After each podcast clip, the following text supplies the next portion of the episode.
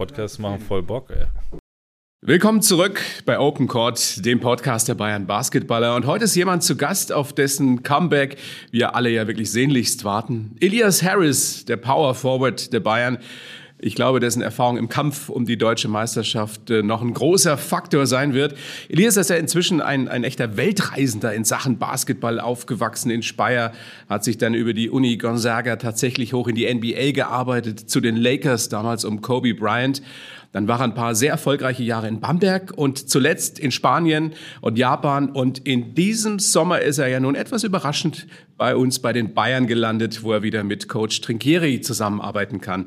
Und hat sich dann leider eine unglückliche, doch recht schwere Verletzung am Fuß zugezogen im äh, Euroleague-Spiel gegen Bologna. Und jetzt steht er kurz vor der Rückkehr in den Kader, also genau die richtige Zeit, sich mit Elias zu unterhalten. Mein Name ist Thorsten Otto. Viel Spaß beim Zuhören. Ja, welcome back, Elias. Dankeschön. Wie geht's? Wie heiß bist du auf dein Comeback? Äh, extrem heiß, äh, hab äh, richtig Lust und auch äh, auf gut Deutsch gesagt die Schnauze voll, nur von außen zuzuschauen. Ähm, aber es ist nun manchmal im Sport so. Äh, Verletzungen gehören dazu, auch wenn man es nicht, äh, nicht mag und es keiner gebrauchen kann. Aber so ist es nun mal jetzt gewesen und äh, ich freue mich dann, demnächst wieder auf dem Court zu stehen und einfach mitwirken zu können und die Mannschaft äh, zu unterstützen, wo es ja, noch geht. Genau der richtige Zeitpunkt. Ich meine, so eine Fußgeschichte, hättest du dir gedacht, dass das so hartnäckig sein kann, dass jetzt über zwei Monate hast du dran rumlaboriert. Das ist schon eine krasse Geschichte. Das ist nicht die erste schwere Verletzung, die du hast. Aber was ist das Nervigste dran, Patient zu sein und vor allem so lange? Nee, also damit gerechnet habe ich nicht, dass es so lange dauert. Ich meine, äh, äh wer, wer hat das schon mal vorher gehabt? Äh, ist schon an sich schon eine sehr untypische Verletzung. Ähm, aber es ist nun mal so und ähm, damit muss ich klarkommen und äh, muss trotzdem immer so einen positiven Mindset auch behalten und nach vorne blicken. Hast du es immer geschafft? Äh, zum größten Teil schon, aber ich muss auch sagen, da habe ich auch meine Familie als Support, die mir den Rücken stärken, wenn ich mal äh, mit schlechter Laune nach Hause komme oder die Dinge nicht so gelaufen sind, wie ich sie mir vorstelle. Ähm, aber alles in allem ähm, habe ich das ganz gut gemeistert, glaube ich. Also das große Glück, dass du eben nicht alleine zu Hause in der Wohnung rumhängen musstest, Frau und die Kinder da. Wie genau. sehr bist du denen dann trotzdem auf die Nerven gegangen jetzt in den letzten Wochen? Ja, ich glaube, normalerweise äh, bin ich recht wenig zu Hause durch die Trainings Eben. und die vielen Spiele und so. Äh, es war, glaube ich, für alle eine Umstellung. Äh, da hat man sich schon das eine oder andere Mal vielleicht in die Haare bekommen, muss ich gestehen. Aber äh, ja, ich meine, ist wie es ist. Der, der normale Familienwahnsinn. Äh, da gehört es auch mal dazu. Hast du deine hausfraulichen Qualitäten, hätte ich schon fast gesagt, deine hausmännlichen Qualitäten ausbauen können? Die waren schon immer top. Da gab es nichts auszubauen. Kannst du kochen? Äh, ich kann Rezepten folgen, ja. Das ist sehr gut. Ob man das jetzt als Kochen definieren kann, ist immer so eine Frage. Aber ich würde sagen, ja. Ähm, du bist ja sowas wie ein Weltreisender in Sachen Basketball. Wenn du dich jetzt rein kulinarisch entscheiden müsstest, wir sprechen gleich ausführlich drüber, Sushi, Tapas oder doch Burger? Boah, schwierig. Alles ist gut, alles schmeckt lecker. Ähm Du darfst jetzt eine von den Geschichten oder musst eine von den Geschichten. Ich würde dann, wenn es jetzt wirklich um meine, um meine, um meine Auslandserfahrungen geht, dann äh, glaube ich, würde ich schon den, den Burger wählen. Ja. Ja. Aber ein Leben lang nur Burger ist auch hart. Das wäre sehr hart, aber. Von für einen Basketballer, für, für einen Profi. Das wäre sehr kontraproduktiv, aber ich glaube auch Tapas und Sushi in Massen äh, wäre kontraproduktiv. Demnach äh, würde ich schon sagen, schlägt mein Herz für den Burger. Du hast in den USA gespielt, du hast in Spanien gespielt, in Japan gespielt. Wo hast du denn wirklich am besten gegessen? Also wenn man wirklich von einer, von einer, von einer, von einem hohen äh, Lebensmittelqualität sprechen will, dann muss man sagen Japan. Ja. Das ist schon sensationell. Es gibt, äh, es gibt ja schon einen Grund, warum äh, die Japaner zu den ältesten Völkern gehören, äh, was, die, was das Alter betrifft. Ähm, und das, glaube ich, hängt zum größten Teil schon auch mit der Ernährung zusammen. Also man muss schon sagen, das ist schon äh, wirklich spitzenmäßig, was die, was die Küche bietet in Japan. Und da gibt's ja weit mehr als Sushi, ne? Ja, ja, viel, viel mehr. Vor allem auch sehr viele frische Produkte ähm, sehr ausgewogene Ernährung. Also es ist nicht nur, dass da nur, nur äh, Fleisch gegessen wird, sondern auch sehr, sehr viel Fisch, äh, viele vegetarische Gerichte. Also man muss da sagen, da sind die schon, ähm, haben die von, von, von, von Haus aus, von Natur aus eine sehr ausgewogene Ernährung, was natürlich äh, denen extrem in die Karten spielt, würde ich sagen. Kannst du Sushi auf Japanisch bestellen? Äh, nein. Es war insgesamt, muss man sagen, sehr schwierig zu kommunizieren in ja. Japan. Ich habe mir das alles ein bisschen leichter vorgestellt, weil ich dachte, dass es doch um einiges internationaler zugeht in Japan. Aber man muss dazu sagen, dass ich auch zu einer Zeit da war, wo äh, noch Corona-Lockdown war, auch in Japan. Und dann internationales äh, äh, Geschäft und internationale Reisen äh, ohne driftigen Grund so, so untersagt waren. Also es war kaum möglich, ins Land zu kommen. Und dementsprechend waren es ja vorwiegend eigentlich nur auch Japaner, die sich zu dem Zeitpunkt oder zu dem Zeitpunkt in Japan waren, in, im Land befunden haben. Bis natürlich auf meine zwei, drei Mitspieler, die Englisch sprechen konnten, aber ansonsten war ich komplett eigentlich umgeben von, von, von Japanern. Mhm. Und da muss man sagen, war das, das, das Englisch sprechen, äh, es war sehr, sehr zäh. Sehr zäh. Also Google Translate war mein bester Freund, muss ich sagen, in der Zeit. Ohne da kommen lustige ich, Sachen bei raus zum Teil, ne? Teilweise schon, aber ohne wäre ich völlig aufgeschmissen gewesen. Alleine schon die Schrift, du kannst ja nichts lesen. Ja. Nichts. Das heißt, wenn du im Supermarkt stehst, äh, zum größten Teil erkennst du die Dinge, das ist schon mal ein Vorteil, aber das eine oder andere Mal musst du vielleicht doch dann irgendwie deinen Google Translator über, dieses, über das Etikett heben und versuchen rauszufinden, was es, was es heißen könnte. Ähm, Personalfragen kannst du dir sparen. Das wird nicht funktionieren. Krasse Erfahrung. Also das war schon, äh, äh war schon wirklich eine krasse Erfahrung. Ich stelle mir das auch äh, wahnsinnig interessant vor. Ich weiß nicht, ob es angenehm war, wenn man so der totale Exot ist in so einem Land. Die sind ja nun alle in der Regel nicht so groß, die Japaner. Eben, also erstmal sind sie nicht äh, Und dann kommt ein großer groß. schwarzer Mann mit zwei Meter drei. Wollte gerade sagen, und dann noch das? mein Erscheinungsbild, ja. was da noch, äh, das, ja, man wird schon... Äh, äh, schon genau beäugt, würde ich sagen. Also die schauen schon einen an, aber was man auch trotzdem sagen muss, die sind sehr, sehr freundlich. Ja. Also es ist nie so, dass man das Gefühl hat, ähm, die sind äh, verängstigt oder sind einem irgendwie negativ, haben irgendwie negative Gedanken gegenüber einem. So, das, das hat man nie. Die sind immer offen, ähm, freundlich, grinsen viel. Ähm, Kommunikation fällt ja flach, also machen sie es auf die Art und Weise. ähm, also es hat schon, es hat schon funktioniert irgendwie. Ja. ja. lass uns nachher noch ein bisschen ausführlicher über Japan sprechen. Ich würde gerne so ein bisschen chronologisch vorgehen, Elias. Ähm, du bist ja in Speyer geboren, da auch aufgewachsen. Genau. Ähm, der Papa war bei der Army. Ja. Ähm, selber Basketballer gewesen, auch am College gespielt. Ähm, der ist ja dann wieder zurück in die USA. Hat der mitbekommen, wie talentiert du bist, was aus dir geworden ist? Der ist ja relativ spät erst zurück in die USA. Ähm da war ich 17 oder 18 und ich bin selbst ja dann zwei Jahre später auch ins College gegangen. Das heißt, er war eigentlich nahezu äh, immer immer da und so gut es ging auch bei, bei all meinen Spielen und hat natürlich meinen Werdegang äh, hautnah miterlebt. Mhm. Ähm, ähm, das Gleiche gilt natürlich auch für meine Mutter, die da mich unheimlich viel supportet hat und mich überall nur hingefahren hat, wo es nur, nur machbar und möglich war. Ähm, das weiß ich sehr, sehr zu schätzen. Das ist auch nicht, äh, äh, ist auch nicht bei jedem so. Ähm, und da muss ich sagen, bin ich beiden dankbar, dass ich da so einen Support hatte. Äh, familiären Support, egal wer, auch Großeltern und sowas, da waren alle wirklich dahinter. Und die waren diejenigen, die so quasi mir den, den Weg äh, ja, freigemacht haben für, für meine Karriere dann, die dann Das klingt ist. nach einer richtig kuscheligen Kindheit, Jugend Speyer. Viele werden die Stadt nicht kennen, ist eine kleine Stadt, wunderschön, äh, eigentlich ideal so zum Aufwachsen. Was meinst du eigentlich? Keiner kennt Speyer, aber ja, hallo, ist eine ja. Welt, Weltstadt. Weltstadt, bitte dich. Natürlich. Den Dom. Ja. Äh, wie, wie ist es denn, wie ist es denn, ähm, ja, drumherum gewesen? Also hast du, hast du rebelliert? Gab es eine Phase, in der du gesagt hast, ich will hier raus, das ist mir alles zu klein? Nee, nie. Also ähm, meine, meine Mutter der, sagt immer. Der brave Elias. Äh, jein, ja. Meine Mutter sagt immer, ähm, bis zur Pubertät äh, war ich wirklich anstrengend und habe viel genervt okay. und habe sie viel Nerven gekostet. Und ab der Pubertät war es dann wie so ein Selbstläufer. Da hatte sie 0,0 Schwierigkeiten, Probleme mit mir. Da war dann eher meine Schwester diejenige, die unter Kontrolle gebracht werden musste. Weil du aber, aufgeräumt hast beim Aber Basketball. ich war, ja, durch Basketball, ich hatte dann irgendwann auch relativ schnell so, so meine Ziele. Ich wusste, was ich, was ich machen will äh, dass ich das maximal wirklich forcieren will und, und mich komplett darauf konzentriere. Und dadurch war ich echt wenig abgelenkt und äh, äh, bin dann so meinen Weg gegangen. Ich überlege gerade, ich dir so in die Augen gucke, ob ich dir das glauben soll. Dass das, ist mein, Ab, das, das, ist mein absoluter Ernst. Ja? Also du warst nie der Bad Boy. Ich habe nie äh, äh, irgendeinen Schrott gebaut. Tatsächlich nicht. Wann wusstest du denn, dass du Basketballprofi werden wolltest oder zumindest das Maximum rausholen wolltest? Ich glaube, das Ganze hat begonnen mit diesen, mit diesen Auswahlen. Also erst Pfalzauswahl, dann Rheinland-Pfalz-Auswahl und dann auch die, die Jugendnationalmannschaften, die dann gefolgt sind. Und ich glaube, das war, ab da habe ich so gemerkt, okay, ähm, ich habe ein gewisses Talent. Ähm, im Vergleich auch zu anderen Spielern dann in meinem Alter oder teilweise auch so, zu älteren Spielern äh, habe ich relativ immer auch gut ausgesehen und habe mich durchsetzen können. Und da habe ich mir schon gedacht, okay, wo die Reise hingeht, genau, das wusste ich nicht. Klar. Ja. Warst du früh schon groß oder bist du erst spät gewachsen? Ja, gar nicht mal. Ich bin eher langsam. Also ja. ich hab, bin gewachsen bestimmt noch bis, bis ich 20 war oder so. Ja. Ich weiß, ich habe irgendwann mal vor kurzem, da war ich bei der U16, da gibt's noch diese Uraltbilder von der Nationalmannschaft mit 16 oder bei der U16-Nationalmannschaft war ich irgendwie 1,88, dann U18 okay. ja. waren es irgendwie 1,93, 1,94 und dann bei U20 erst so 2 Meter, 2 Meter 1. Also ich bin hinten raus, habe ich nochmal wirklich einen Schuss gemacht.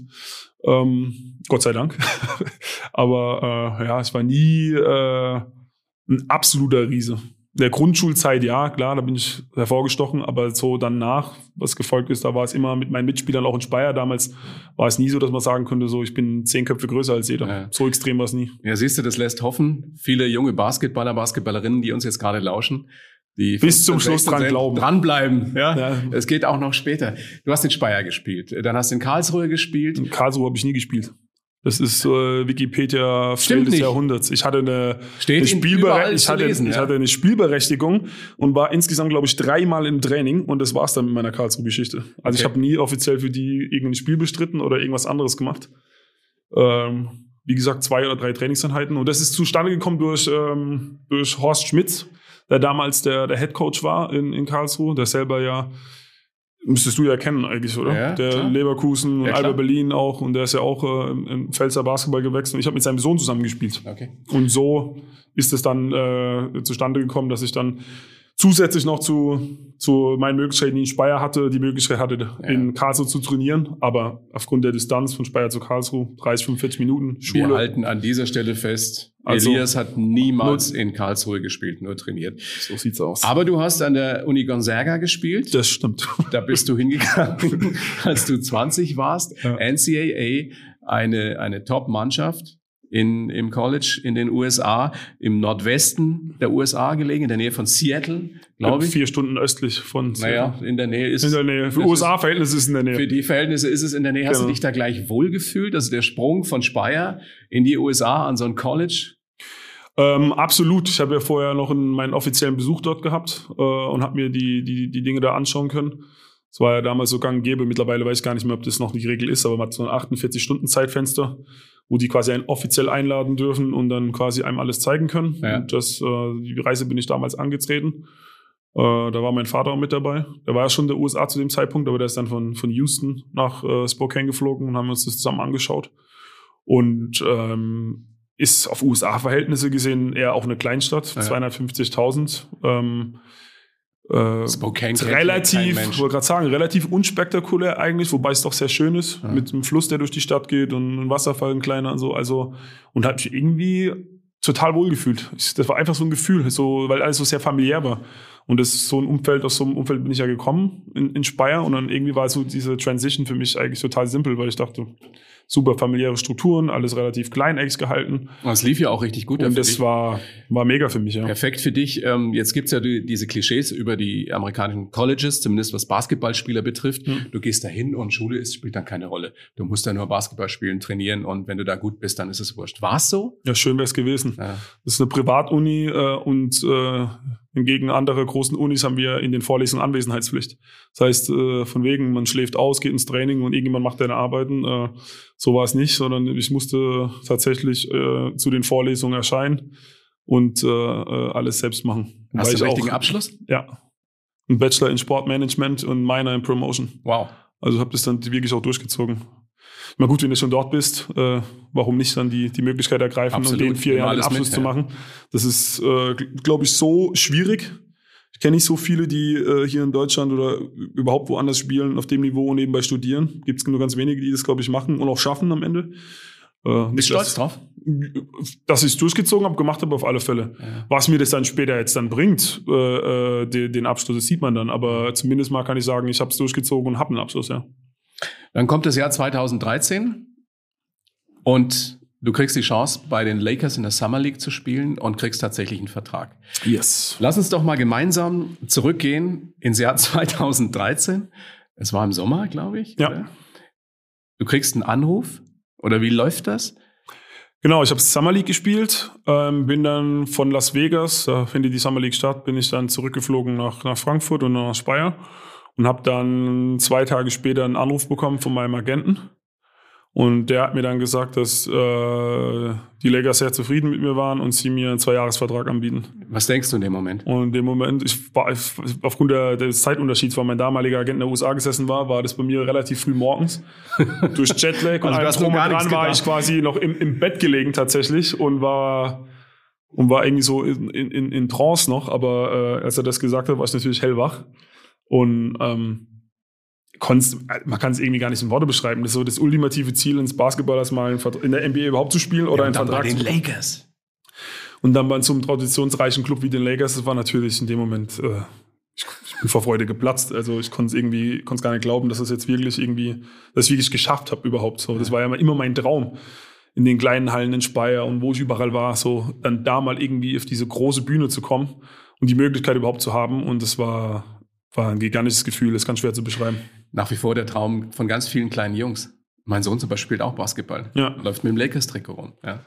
Ja, es ist äh, ich, jetzt vor allem gefühlt so zehn Jahre später, wenn man nochmal zurückblickt, dann verstehe ich noch viel mehr, was das eigentlich für ein Accomplishment war. Das In war der mir, Situation ist das gar nicht so bewusst. ich wollte gerade sagen, in der Situation war mir das gar nicht so bewusst, dass das eigentlich, äh, äh, dass es ein, ein Riesending ist.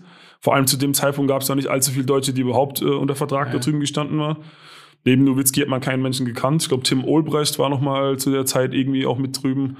Und dann, äh, und dann klar, zeitgleich ist dann ist Dennis auch mit äh, 2013 reingerutscht und so, aber sonst war nicht viel mit, mit uns Deutschen in der NBA. Und äh, das wird mir jetzt im Nachhinein bewusst, dass das eigentlich ein riesen, riesen Ding war. Dann fliegst du dahin. Die Unterschrift unter den Vertrag, äh, hast du die Das läuft alles. goldenen Füller geleistet oder wie stelle ich mir Das das war vor? eigentlich total unspektakulär. Der Vertrag wurde dir zugeschickt per Mail, hast da Okay. Servus drunter gemacht und war's fertig war. ja, das war jetzt nicht so, äh, wie man es erwarten würde. Das ist nicht wie beim Fußball gewesen, dass man hinfliegt und hier äh, lachend äh, in die Kamera. Täuscht mich das jetzt ein bisschen. Ja, es Das ist spektakulärer vorgestellt. Also, vor allem, ich glaube, das hängt auch zusammen, also wer kommt, wer unterschreibt. Wenn natürlich, wenn du jetzt ein NBA-Veteran bist und wirklich drüben äh, was geleistet hast über Jahre hinweg, dann ist es natürlich ein großes Ding. Also damals war ja dann Steve Bitte, da Nash. kommt Elias Harris. Ja. Chris Kamen, ja, so habe ich das damals nicht gesehen, auf gar keinen Fall. Da war ich eher äh, klein mit Hut, muss ich sagen, und total eingeschüchtert von den ganzen großen, namhaften Spielern, die man Wie seit der das Kindheit denn, verfolgt. wenn man da ins erste Training geht und dann schlurft Kobe Bryant in die Halle. ja, also Nervosität ist äh, das falsche Wort. Also das war, ich war starstruck, glaube ich, und Ja. das war so im Nachhinein betrachtet vielleicht auch so ein bisschen das Problem, weil man so ein bisschen gehemmt war, eingeschüchtert war dadurch. Warst du zu jung? Zu jung würde ich nicht sagen, weil ich hatte ja trotzdem schon ein gewisses Alter, aber ich glaube, äh, ich hätte mit einer viel breiteren Brust auftreten müssen insgesamt. Mit viel, viel mehr Selbstbewusstsein und mich selber nicht so klein machen. Es wäre mehr ich drin hab- gewesen, ja. äh, Definitiv. Ich glaube, ich habe mich äh, klar, NBA erfordert ein gewisses Können. Das ist gar keine Frage. Die haben ein Skillset, die haben ein gewisses Können. Aber was natürlich auch eine Rolle spielt, ist unter anderem auch ein bisschen Glück. Brauchst du immer irgendwo. Und natürlich auch ein gewisses Selbstbewusstsein, weil was, glaube ich, doch dann die NBA-Spieler von allen anderen unterscheidet, ist so ein absolutes Überzeugtsein von sich selbst, ein, ein Selbstbewusstsein, das ähm, vielleicht nicht unbedingt bei uns in der deutschen Kultur so verankert ist, muss man auch tatsächlich sagen. Die Amis gehen meistens mit breiter Brust durch die, durch die Welt und denken, sie sind so das Nonplusultra. Ja. Und das bringt gerade im zweifeln Sport. auch nicht so. Das ist ja das. Wenn du Keine dir Selbst- die auf haben YouTube diese Videos von Kobe Bryant anschaust, wie er darüber referiert, was er findet, dass Zweifeln so eine komische Geschichte ist. Ja. Genau, das ist ein Das anderer ist- Mindset. In so. unserer, in das ist unserer bei uns, Natur ist das. wenn so. man hier in Deutschland aufwächst, dann ist es anders. Da ist man, ist so eher Understatement so gern gesehen und äh, auf dem Boden bleiben und ja nicht die Klappe zu groß aufreißen und so. Das ist ja das, wo, wo wir Deutschen uns so die Finger danach lecken und sagen, ah, das ist ein super Kerl, weil er halt diese Attribute mitbringt. Aber in den USA ist es das klare Gegenteil. Ja.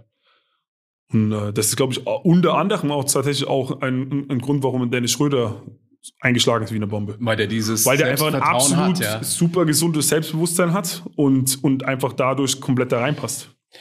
Jetzt geht die Legende, dass du unter anderem, ich weiß nicht bei welchem Flug mal neben Kobe Bryant auch länger gesessen bist. Worüber unterhält man sich mit ihm oder hat man sich mit ihm unterhalten oder worüber hast du dich mit ihm unterhalten? Ja, das war gar nicht allzu viel. Es war, glaube ich, ich überlege gerade, das war, wo sind wir da hingeflogen? Nach Denver. haben wir in Denver gespielt und sind dann direkt, am Abends noch im Stable Center gespielt und sind direkt zum Privatflughafen und dann ab nach Denver. Und ähm, da war ich dann neben ihm gesessen. Es müsste einer der ersten Flüge auch gewesen sein, weil äh, Zumindest war es in der Mannschaft so, dass äh, die Veteranen, die schon länger in der NBA sind, die suchen sich ihren Sitzplatz quasi aus und so äh, die Rookies, die kriegen so das, was übrig bleibt. Und neben Kobe war frei. Und komischerweise wollte keiner neben Kobe sitzen, warum auch immer. Aber es gab nur noch diesen Platz. Also ich war, also es war nicht meine, war nicht meine erste Wahl gewesen, weil ich dachte, dem lasse ich seine Ruhe. So, Hast du überlegt, ob du dich hinsetzt? Kleine Elias neben Groß Kobe, was das passt nicht so, ich bleib weit weg. Aber das war dann halt der Platz, der frei war. Also habe ich mich halt hingesetzt. Hast du gefragt, ob du dich setzen darfst? Ich habe tatsächlich gefragt, ob es in Ordnung ist so. Und er so, selbstverständlich so. Er hat die Frage, glaube ich, auch nicht so ganz verstanden, wie ich auf die Idee komme, überhaupt das zu fragen, weil ja für, ihn, für ihn war es logisch, für mich war es nicht so logisch. Und dann, ähm, ja, viel gesprochen haben wir nicht. Er hat irgendwas gelesen, ich weiß gar nicht mehr was. Und, ähm, und dann hat er so ein bisschen drüber philosophiert, wie, wie er Basketball sieht, wie er das lebt. Was ich interessant fand, weil da hast du gemerkt, dass es äh, durch und durch Basketball-Maniac ist. Also das ist Basketball, Bas ist sein Leben, war sein Leben. Das war das Nonplusultra. Ähm, was natürlich auch eine Kunst ist über die ganzen Jahre hinweg, nach all den Erfolgen, die er hatte, immer noch diesen, diesen, diesen Antrieb zu haben, diese Motivation zu haben, immer noch der Beste sein zu wollen. Das ist schon, also ich glaube, das unterscheidet in jeder Sportler die Top-Sportler von den durchschnittlichen Sportlern. Hat der eine spezielle Aura? Also merkt man, wenn man neben dem sitzt, das irgendwas Besonderes? Also wenn er einen Raum betritt, wenn du neben ihm sitzt, da ist kehrt sofort Ruhe im Raum ein. Also es ist einfach, er ist halt Alpha-Tier durch und durch. Also wenn, war, muss man ja sagen. War. Aber es ist, wie gesagt, es ist, war unfassbar. Also es war alle Ohren gespitzt und zugehört und da keiner, wäre keiner auf die Idee gekommen, irgendwie groß was dagegen zu sagen. Auch Trainer teilweise bei Videomeetings. Wenn er dann, wenn er eine Meinung vertreten hat oder irgendwas gesehen hat, wo er davon überzeugt war, haben die Trainer nicht unbedingt dagegen gesprochen. Es war eher so, als hätten sie selbst zugehört ja. und versuchen noch was zu, aufzuschnappen und zu lernen. Bist du, bist du jemand, der, der ähm, so einer Geschichte nachtrauert, dass das dann letztendlich dort nicht geklappt hat? In der NBA? Äh, Oder sagst du, nee, ich guck nach vorne und es ist ja auch gut gelaufen? Ich bin prinzipiell einer, der schnell mit Dingen äh, abhaken kann und dann weiter nach vorne schaut. Es war ist mir dort, äh, nachdem ich gewaved wurde, dann äh, Ende Dezember von den Lakers und klar war, okay, mein, mein Traum ist vorerst geplatzt oder auch vielleicht immer geplatzt, das wusste ich ja damals nicht, habe ich relativ schnell äh, nach vorne geblickt, weil klar war, okay, äh, ich habe nun mal noch einen deutschen Pass, kann nach Deutschland kann ich immer zurückkehren oder nach Europa und ähm, wenn die eine Tür zugeht, dann geht eine andere auf. Und für mich war, habe ich das dann schnell abgehakt und äh, nach vorne geblickt. Es ist ja auch eine richtig coole Zeit dann gekommen. Du bist nach Bamberg gegangen, genau. hast sieben schöne Jahre da gehabt, ja. äh, unter anderem Coach Trinkieri kennengelernt, ja. dreimal deutscher Meister, zweimal Pokalsieger, ein Haus dort gebaut, das du immer noch hast. Wie, wie ist deine emotionale Beziehung zu Bamberg heute? Ja, Bamberg hat nach wie vor einen gewissen Stellenwert in meinem Herzen. Schon aufgrund, also wie gesagt, die Zeit war sehr prägend, sehr erfolgreiche Zeit ähm, extrem viele Freundschaften geknüpft, also auf dem Feld, aber auch abseits vom Feld. Und äh, wir haben uns einfach durch und durch da extrem heimisch gefühlt. Das wieder mal eine Stadt, Kleinstadt, muss man sagen, sehr familiär geprägt. Freak City. Irgendwie äh, hat's äh, irgendwie so war bisher immer so mein Werdegang. Immer in, in, in Kleinstädte gekommen oder in, in familiäre äh, Umfelder und habe mich immer wohlgefühlt. Und so war es auch in Bamberg. Also das muss schon sagen, dass Bamberg schon einen besonderen Stellenwert in unserem Herzen hat. Ja. Ähm, Coach Trinkieri ist ja nun auch wieder in deinem Herzen und nicht nur da. Er ist ja auch dein Coach hier bei den Bayern. Damals warst du ein junger Spieler. Ja. Was machst du heute anders, um keine Dinge zu tun, die ihm nicht gefallen? Naja, gut, man lernt dazu. Ne? Also zum, beim, beim, beim ersten Mal, wenn man das erste Mal für einen Trainer spielt, weiß man nicht ganz, wie er tickt. Ähm, das war im ersten Jahr unter Andrea in Bamberg um einiges schwieriger als die, die Folgejahre, die ich dann unter ihm gespielt habe. Und jetzt natürlich nochmal mit der Erfahrung, die ich über die Jahre gesammelt habe, ist es nochmal für mich leichter. Mhm. Ich weiß, was er sehen will, was er nicht sehen will. Was mag er denn auf keinen Fall? Was darf nicht passieren? Oder womit zieht man sich? Ja, was nicht passieren sollte, ist, dass wenn er Dinge tausendmal sagt, und dich verbessert und du dann abermals denselben Fehler machst, dann ja gut, ist natürlich. Das mag kein Trainer. Ja, aber das ist natürlich klar, dass er dann seine, seine Ausbrüche an der Seitenlinie hat, ist dann, ist dann verständlich, kann man nachvollziehen. Und er ist halt ein Perfektionist durch und durch. Also letzten Endes ist es so, wenn er für sich äh, eine Vision hat, wie ein Play aussehen soll und das nicht genau so äh, durchgeführt wurde bis zum Schluss und vielleicht trotzdem auf eine andere Art und Weise zu einem erfolgreichen Abschluss gekommen ist, er nimmt das zwar hin und ist auch damit zufrieden, aber ich glaube, innerlich tut es ihn trotzdem so ein bisschen triggern, wo er sich denkt, so, ha, den Extrapass hätte ich gerne noch gesehen. Aber so ist er nun mal. Wenn man das weiß, kann man damit gut umgehen. Ja. Und ähm, ich glaube auch, dass er für mich mittlerweile ein ganz anderes Verständnis hat. Dass er weiß, wie er mich nehmen muss, wie, wie er mich am effektivsten einsetzen kann, wie er mich anpacken muss. Und, und dadurch ist es jetzt äh, hier in München mit ihm nochmal noch mal ein ganz anderes Verhältnis, äh, als es damals in Bamberg war. Mhm. Du, du kennst College, du kennst NBA so ein bisschen, du kennst ähm, die spanische Liga in Saragossa hast du ja auch gespielt. Ist das wirklich die stärkste Liga in Europa? Würde ich sagen, ja. Weil? Äh, ganz äh, schneller Basketball, trotzdem extrem unter Kontrolle und die individuelle Klasse der Spieler ist einfach nochmal besonders. Natürlich aufgrund dessen auch, dass du natürlich auch Euroleague-Mannschaften, also mehr, wahrscheinlich mit Abstand die meisten Euroleague-Mannschaften ja, ja, hast. Ähm, und einfach auch so ein bisschen die spanische Basketballkultur und spanische Spielintelligenz, die ist einfach, das, das spürst du. Das ist ein bisschen, auch die Fans und Zuschauer sind also Basketball-Kenner, also die wissen, von was sie reden, die Fans. Es ist nicht so, dass du denkst so, schreien irgendwas rein, Hauptsache mal was reingeschrien, sondern die haben wirklich einen Plan auch von, von Basketball. Jetzt ist es bei uns so, da kommt Fußball, dann kommt erstmal lange nichts und dann kommt vielleicht Basketball. Ähm, auch bei großen Vereinen wie, wie, wie Bayern. Ist einfach so, noch. Hoffentlich ändert sich's irgendwann. Ich dachte, dass wir über dem Fußball stehen hier in München. Nein? Na, also äh, ne? demnächst zumindest. ah, ja, ja, wenn wir die Euroleague gewonnen haben. Man soll, man soll ja Ambitionen hegen. Ne? Also, ja, das ist ein tolles ist nicht, Ziel. Ich habe ja gelernt, man soll sich nicht unter Wert verkaufen in der USA. Du hast ne? völlig recht. Du hast völlig recht. Siehst du mal. Ist das in Spanien anders? Also ist da Basketball, Basketball hat gleichwertig mit Fußball?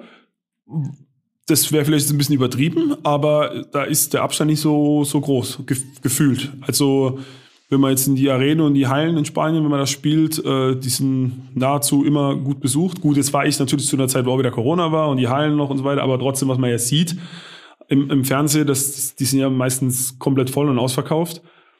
Und, ähm, und man wird natürlich, und man, man wird auch erkannt. Also in Zaragoza war es trotzdem so, äh, dass man, dass man auch als Spieler erkannt wurde.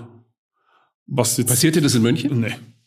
Was jetzt auch nicht schlimm ist. Also ich muss es nicht erkannt werden, aber es ist. Naja, so ab und zu wäre schon ganz schön, oder? Man muss es ja nicht so haben wie die Fußballer. Das ist, glaube ich, dann nee, auch. Nee, also wie gesagt, es ist wie es ist. Ich meine, äh, wenn ich einer erkenne, super, wenn nicht auch gut.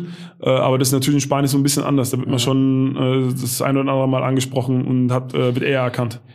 Das amerikanische Selbstbewusstsein hast du angesprochen. Ja. Ähm, was nimmst du von der spanischen Kultur mit? Das, diese, diese, diese gewisse Lebensfreude, die die einfach haben. Ich meine, das ist schon, das war am Anfang total ungewohnt, wenn man um 10, 10, 30, 11 äh, in, in, die Cafés schaut und die ersten schon ein Gläschen Rotwein vor sich stehen haben. Ja. Und der auch abends und der Sonne sitzen und wo du, wo du denkst oder genau weißt, dass in Deutschland die Uhrzeit alle äh, am, am Schreibtisch sitzen und Vollgas geben und die so das Leben genießen. Die Sonne ist raus, wir genießen erstmal das Leben. Das ist, hat auch was. Also es hat auch eine total äh, entspannende Wirkung, wenn man als Spieler dort ist und man saugt es das so Stück für Stück auf. Das ähm, so eine so, so eine Entspanntheit so landesweit, das, das das kennen wir auch nicht hier in Deutschland, das haben wir nicht. Und das fand ich schon und so ist auch das Training so ein bisschen angehaucht. Das ist gar nicht äh, Natürlich hat man, haben wir eine gewisse Erwartungshaltung so, aber das Training wird auch dementsprechend geführt. Also es ist meistens früh morgens, ähm, im Kraftraum schon Musik und viel, viel, wird viel gewitzelt und, und ist einfach so eine gewisse Lockerheit. Dann wird trainiert, anständig, ne? Äh, und, und dann, da kann es schon durchaus mal sein, dass auch dann nach dem Training in der, in der Umkleide mal äh, so ein kleines Buffet steht, offener Wein, so, das ist. Echt? Das war nicht untypisch jetzt bei uns in Saragossa. Und ja. wir waren trotzdem international gesehen zumindest mal äh, doch relativ erfolgreich in der Zeit. Also das äh, ist einfach so diese spanische Gelassenheit. Und Versuchst du diese Gelassenheit, diese Lebensfreude auch so ein bisschen jetzt auf die Bayern zu übertragen? Gute Frage, aber es ist natürlich schwierig. Wir sind hier in Deutschland, das ist hier, das ist hier ganz anders alles. Das ist, und einer alleine, äh, glaube ich, kann jetzt nicht so eine extreme Gelassenheit, wie es jetzt da in Spanien aber war. Aber du bist doch nicht der Einzige, der gelassen und lebensfroh ist, oder? Nee, lebensfroh, glaube ich, sind wir schon, aber es ist natürlich trotzdem, es ist anders. Es ist einfach eine andere Basketballkultur und ja. dementsprechend, äh, passt du dich als Spieler der Basketballkultur wieder an und nicht ja. umgekehrt. Dann kam Japan. Was war die Entscheidung? Weil die einfach so viel, so viel Kohle bezahlt haben? Oder wolltest du die Kultur in dich aufsaugen? Was war der Grund? Ähm, ne, ich war für alles offen, muss ja. ganz ehrlich sagen. Und dann ging es halt Schlag auf Schlag. Also aber Japan dieses, ist ja nun mal nicht das Basketball. Nee, das jetzt nicht. Aber ich wusste von zwei, drei anderen, die, äh, die schon in Japan waren, dass das gekommen ist, äh, japanische Basketball. Dass das ein sehr interessanter Markt wird, auch in der Zukunft. Und was auch für Ambitionen hegen. Und dann kam halt direkt nach der Saison schon direkt ein Angebot aus Japan. Also das war gar nicht so, als hätte ich viel Zeit gehabt, drüber nachzudenken, sondern es war so, take it or leave it. Ja. Wusstest du, wo du da hingehst? Ich, Kanntest du die Stadt? Ich wusste, wo ich hingehe und zwar ähm, habe ich äh, in Bamberg zusammen mit äh, Stefan Jelowatz gespielt, mhm. der verstorben ist. Äh, und mit dem habe ich äh, immer einen guten Kontakt gehabt, auch nach unserer Bamberger Zeit. Und der war diese Saison vorher. Als ich in Spanien war, war er genau in der Mannschaft in, in Japan. Und dann habe ich natürlich ihn angerufen und habe gesagt, hör mal zu, so und so ist die Lage. Kannst du mir mal, mal ein bisschen was berichten? Wie ist es? Äh, wie fühlst du dich? Wie kommst du mit dem Leben überhaupt klar? Weil es halt eine andere Kultur mhm. ist. Und, äh, und nachdem ich mit ihm ein paar Mal mich ausgetauscht habe darüber, habe ich gesagt, ey, ich mach's. Wer weiß, Stimmung? wann ich wieder die Chance habe, überhaupt vielleicht nach Japan oder ja. nach Asien zu kommen. Also, ja, klar, eine tolle Erfahrung. Wie ist die Stimmung da in den Hallen? Sind die laut? Sind es viele? Äh, die können schon laut werden, sind aber sehr respektvoll. Also, was man jetzt hier bei uns in Europa kennt, gerade in, in, in den Balkanländern, was da an, an Fehlkultur ist, das ist jetzt so in Japan auf gar keinen Fall.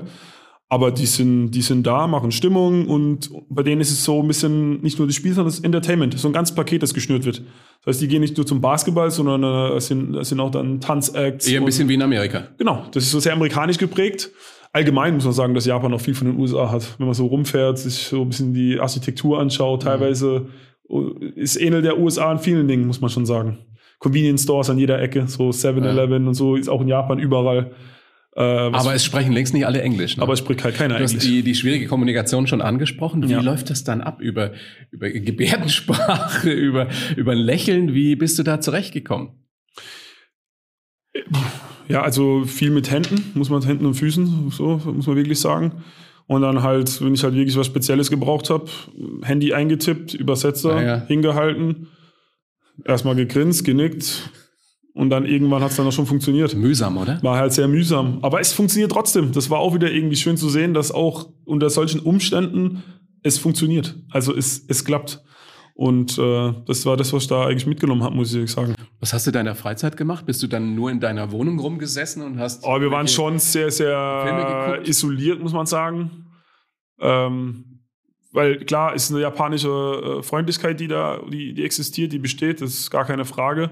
Aber es ist dann trotzdem unterm Strich so, dass die Japaner für sich so sind in, in, ihrem kulturellen Kreis und die sag ich mal, ausländischen Spieler, die Importspieler waren dann so ein bisschen für sich so. Also Freundschaften zu knüpfen ist schwer. Ja, die, mit dem einen oder anderen habe ich noch Kontakt, aber das ist jetzt bei weitem nicht so intensiv äh, wie, wie mit, mit Spielern, mit denen ich hier in Europa gespielt habe. Kannst du dir vorstellen, da, dass du da länger geblieben wärst, wenn die Bayern nicht angeklopft hätten? Schwer zu sagen. Also äh, abgeneigt wäre ich es nicht gewesen äh, zu verlängern und einfach zu sehen auch, wie, wie, wie Japan mit offenen Grenzen, wie das dann sich alles verändert hätte. Das wäre jetzt bestimmt interessant, weil es, ja, cool, ein, ein, Kontrast wäre, in, in, in krasser bestimmt.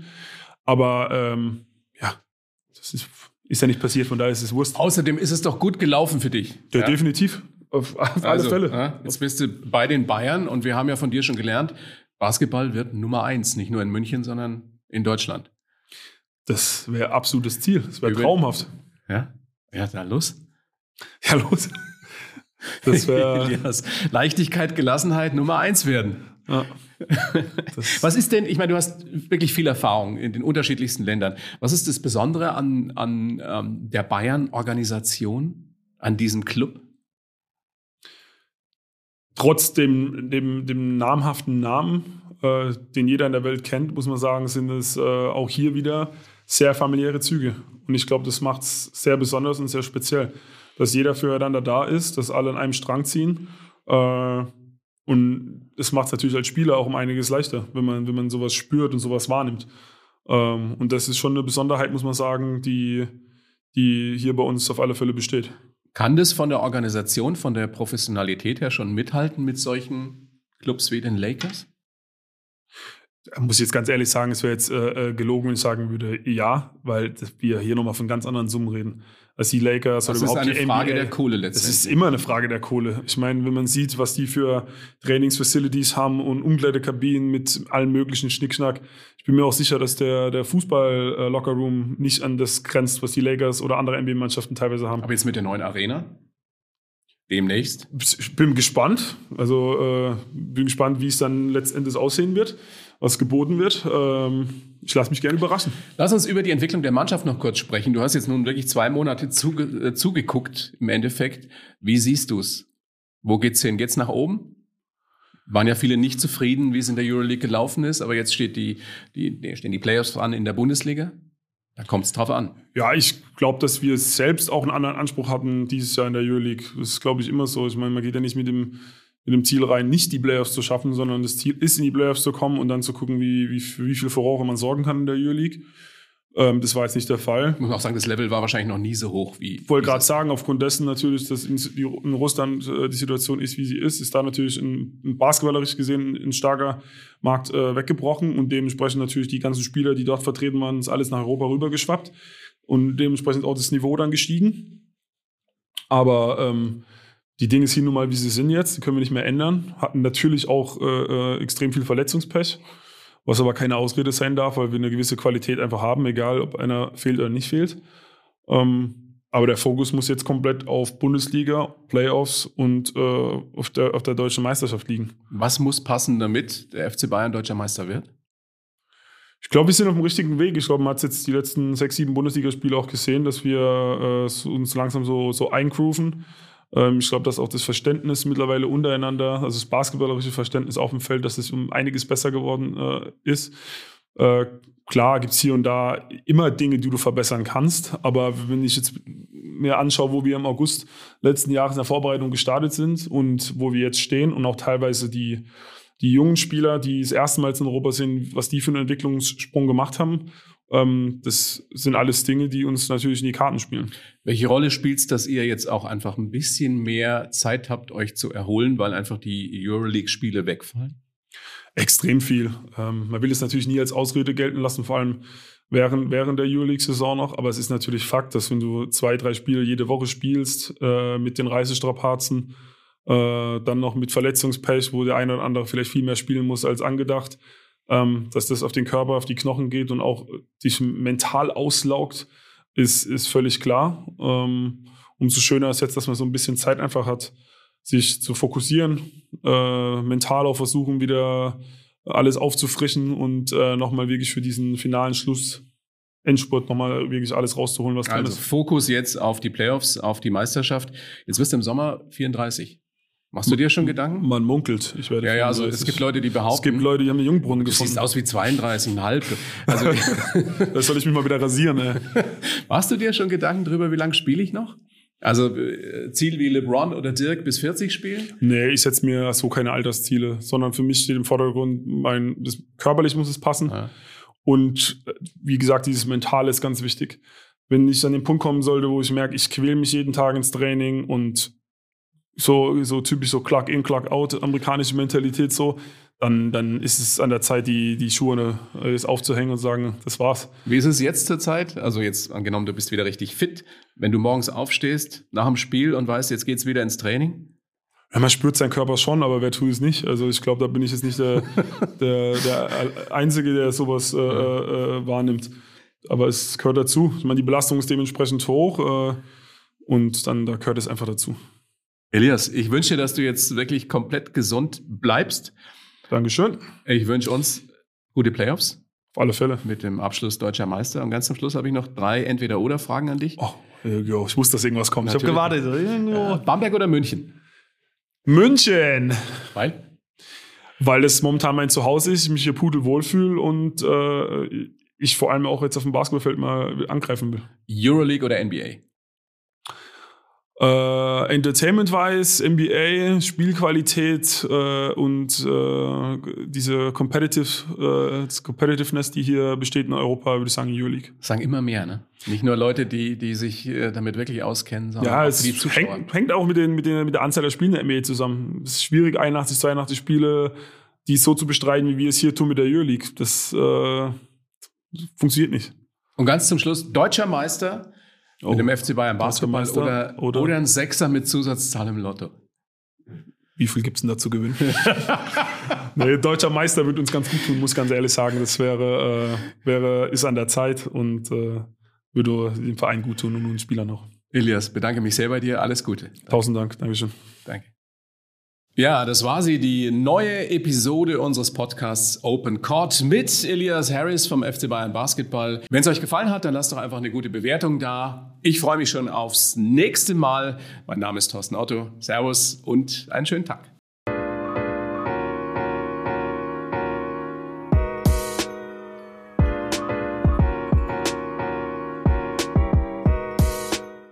Ja, so Podcasts machen voll Bock, ey.